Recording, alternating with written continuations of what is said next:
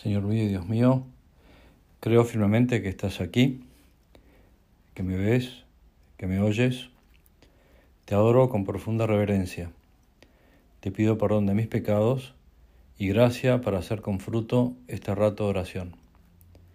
Madre mía Inmaculada, San José, mi Padre y Señor, Ángel de mi guarda, intercedan por mí. Y llegó el Domingo de Ramos, para el cual, Señor, nos venimos preparando desde hace varias semanas en esta cuaresma que nos ha regalado este año, que nadie lo pensaba así el miércoles de ceniza, que íbamos a tener una cuaresma aislados, en cuarentena. Pero bueno, vos sabes mejor que nadie que esto es lo que más nos convenía y por eso quiero aprovechar esta fiesta, este inicio de la Semana Santa, para preguntarme entre quiénes me cuento yo en esa entrada triunfal de Cristo en Jerusalén. Si soy uno de los que te recibieron con cantos y ramos de palmera, pero después te di la espalda, o soy de los otros que permanecieron fieles y que te acompañaron hasta la cruz. Mirando mi vida, no sé si realmente puedo decir que soy de los más fieles, pero sí te puedo decir que soy de los que quieren ser fieles y no quiero darte la espalda y quiero recibirte siempre. Ahora en la Eucaristía no puedo porque eh, no puedo recibir la comunión por estar aislados, pero sí espiritualmente. Y como tantas veces no te he sido fiel, quiero aprovechar este rato de oración para pedirte perdón, porque más de una vez, te lo digo con dolor, me he contado entre los que te negaron. Y quiero aprovechar este rato de conversación contigo para que con tu gracia pueda permanecer siempre fiel a tu camino. No quiero fallarte, Señor, vos que diste el ciento por diez por ciento de tu sangre preciosísima, por mí, por todos, por toda la humanidad. Y ahora soy consciente de que vos y el mundo esperan nuestro testimonio. Nuestros amigos están esperando que les mostremos por qué nos llena de alegría ser buenos cristianos. ¿Qué es lo que nos mueve a regalar nuestro tiempo en nuestras vacaciones para los demás? ¿Quién nos invitó a viajar más de mil kilómetros para ayudar a gente que no nos puede devolver el favor de haber realizado semejante travesía? ¿Quién nos enseñó a que la mejor forma de ser felices es buscar primero la felicidad del otro?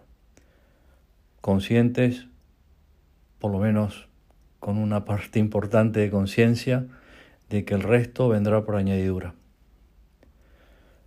Señor, en esta rato de oración quiero volver a hablar contigo y convencerme de que el mejor apostolado, la mejor forma de acercar a mis amigos a vos, que sos el gran amigo que nunca traiciona, como decía San José María, es entender por qué te seguimos. Y también con tu gracia y con tu ayuda, Madre nuestra, saber comunicarlo a todos, a nuestra familia, a nuestros amigos, a nuestros compañeros de trabajo, a las personas que por un motivo u otro se van cruzando en mi camino, comunicarlo y mostrarlo con nuestra propia vida. Quiero dar un mensaje coherente entre lo que pienso y lo que vivo. ¿Cómo hacer, Señor, para entender que ser apóstoles, que se puede ser apóstoles, que se puede ser apóstol, a pesar de mis miserias, a pesar de nuestras miserias. Y basta con mirar los misterios de esta Semana Santa que estamos por empezando a recorrer. Me quiero fijar unos segundos en San Pedro, el primer papa. San Agustín en esas frases lapidarias que nos ha dejado en sus homilías nos dice, busca a Pedro presumiendo y le hallarás negando. Busca a Dios ayudándole y hallarás a Pedro predicando. La respuesta está en la clave que nos transmitió el Padre en su primer carta, la centralidad de la persona de Jesucristo en mi vida, que te ponga siempre en el centro de mis días, de mis horas, de mis minutos, que estés en el centro de mi trabajo, en el centro de mi hogar, en el centro de mis diversiones, en todas aquellas cosas que hago.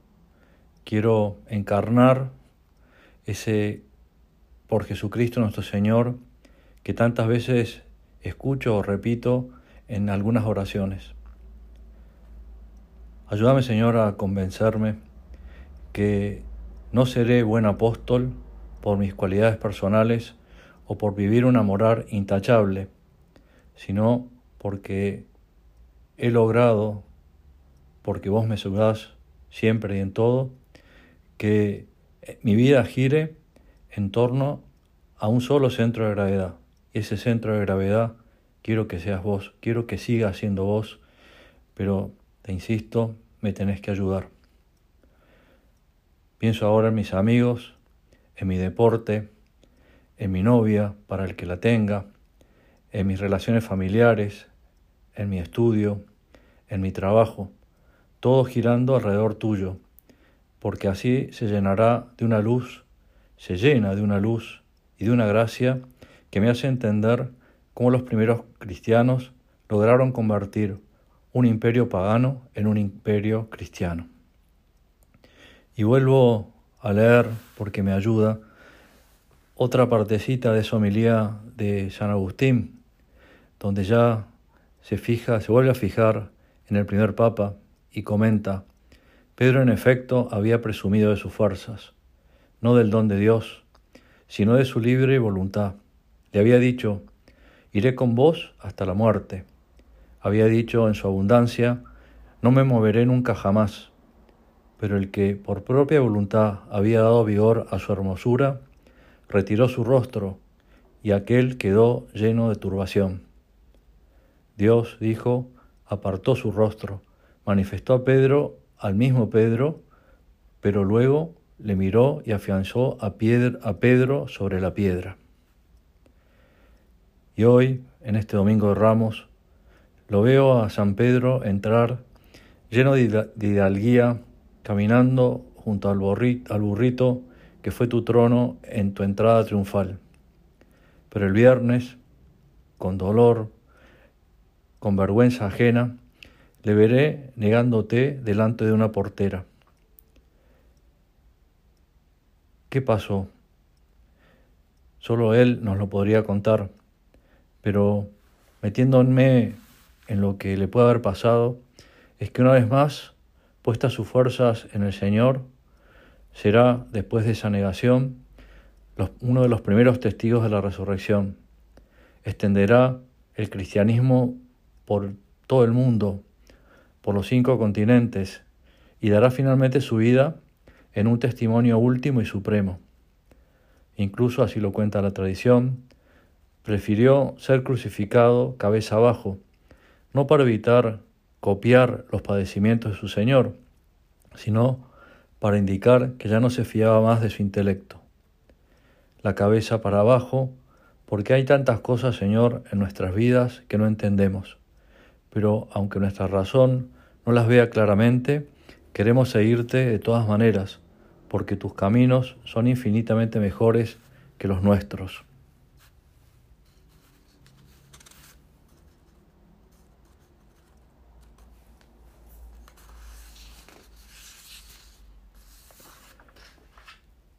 Vuelvo de nuevo a las escrituras, al Evangelio y veo que el verdadero norte de los acontecimientos fue tu mirada, Señor.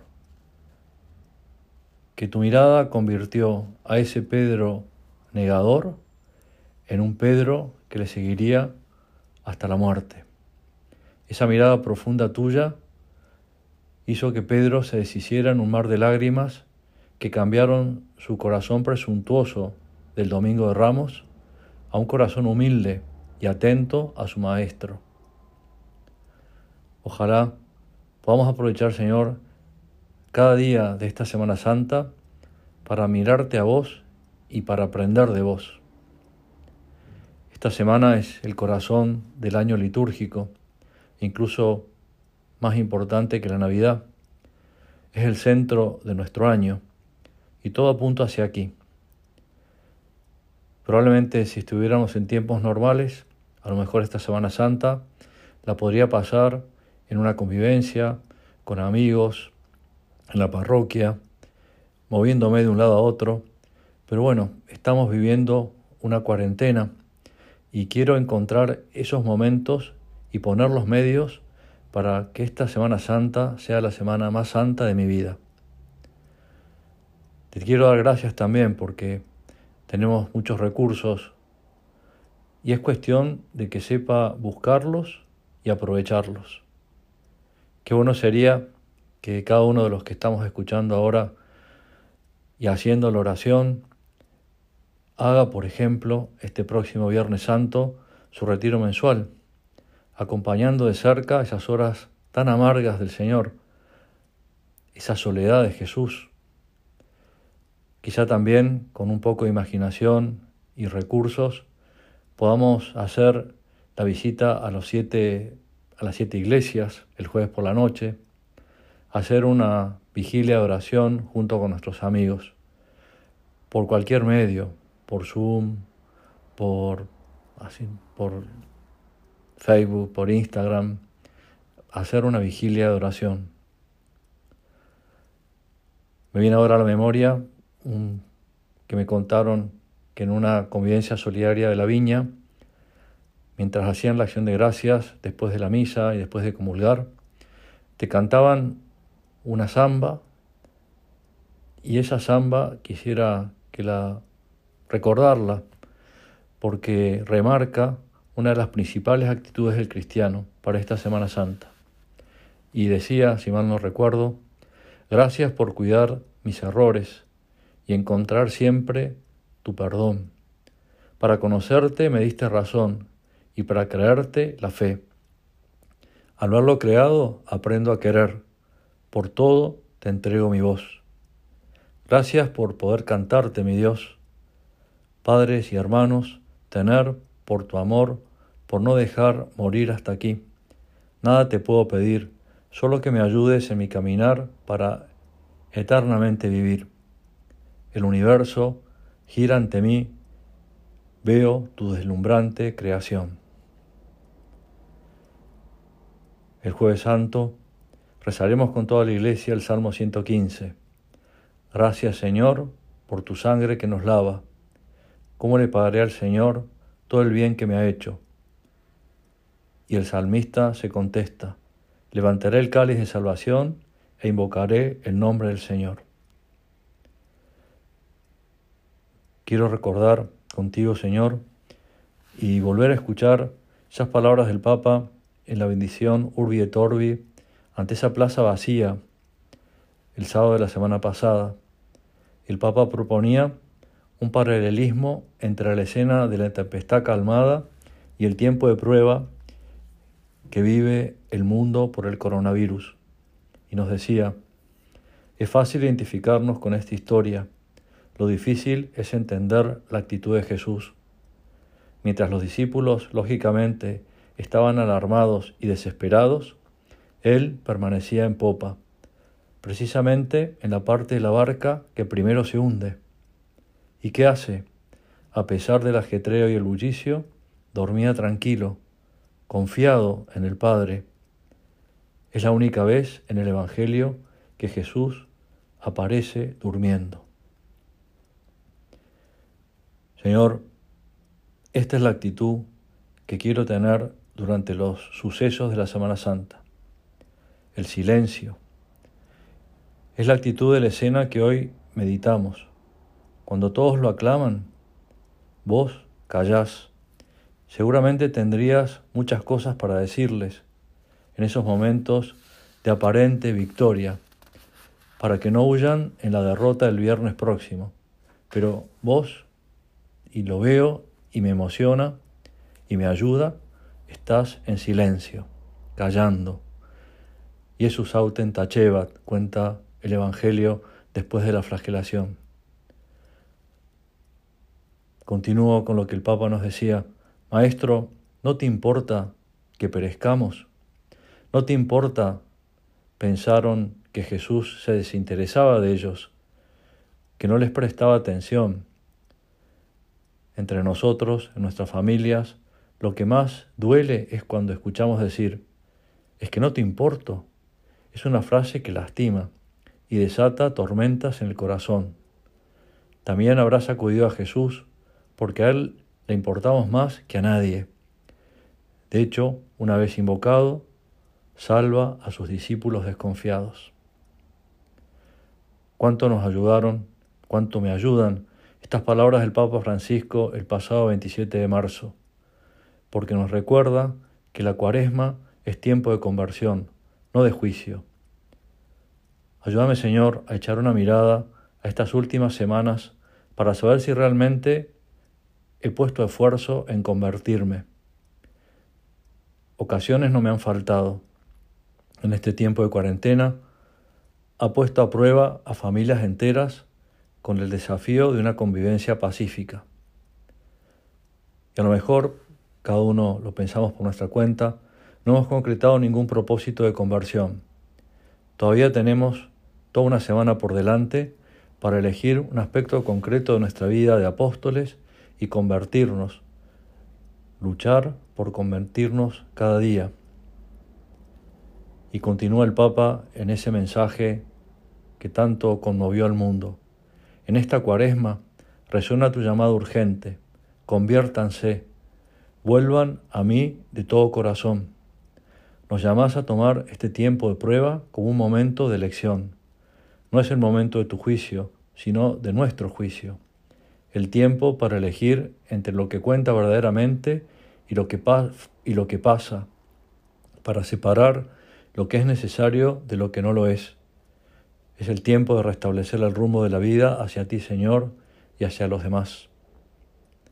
Para terminar, en esta última consideración que quiero hablar contigo, Señor, mirándote entrar triunfalmente en Jerusalén, es tu gran paz, porque no te dejas llevar por la algarabía de esas gentes que te proclaman como profeta, tampoco te llenas de orgullo, ni tampoco pensás que en el dolor que te va a causar el cambio repentino en el lapso de, pocos días.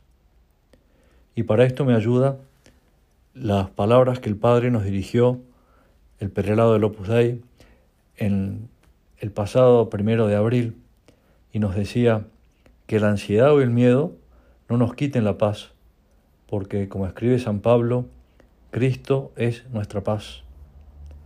las circunstancias más o menos difíciles en que nos encontremos, pongamos nuestra confianza en el amor de Dios por cada uno. Él sabe más y no abandona a nadie. Citaba San José María cuando en el año 59 nos decía, qué confianza, qué descanso y qué optimismo os dará en medio de las dificultades sentiros hijos de un Padre que todo lo sabe y todo lo puede. Con esta seguridad puesta sobre todo en el Señor y no solo en nuestras fuerzas, cada uno podrá aportar sus talentos para ayudar con alegría a los demás, que será siempre compatible con el sufrimiento y con las lágrimas. Como siempre, quiero terminar este rato de oración, de charla contigo, acudiendo a mi Madre, la Santísima Virgen. No la vemos al entrar triunfalmente en Jerusalén, pero seguramente se enteraría.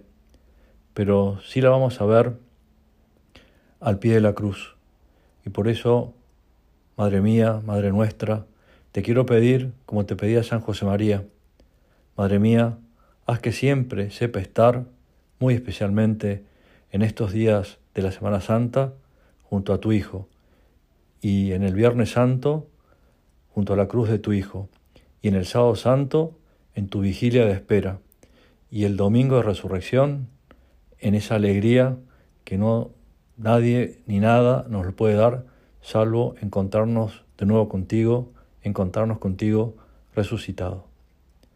Te doy gracias, Dios mío, por los buenos propósitos, afectos e inspiraciones que me has comunicado en esta meditación. Te pido ayuda para ponerlos por obra. Madre mía Inmaculada, San José, mi Padre y Señor, Ángel de mi guarda, intercedan por mí. Santa María, esperanza nuestra, asiento de la sabiduría, esclava del Señor, ruega por nosotros, ruega por mí.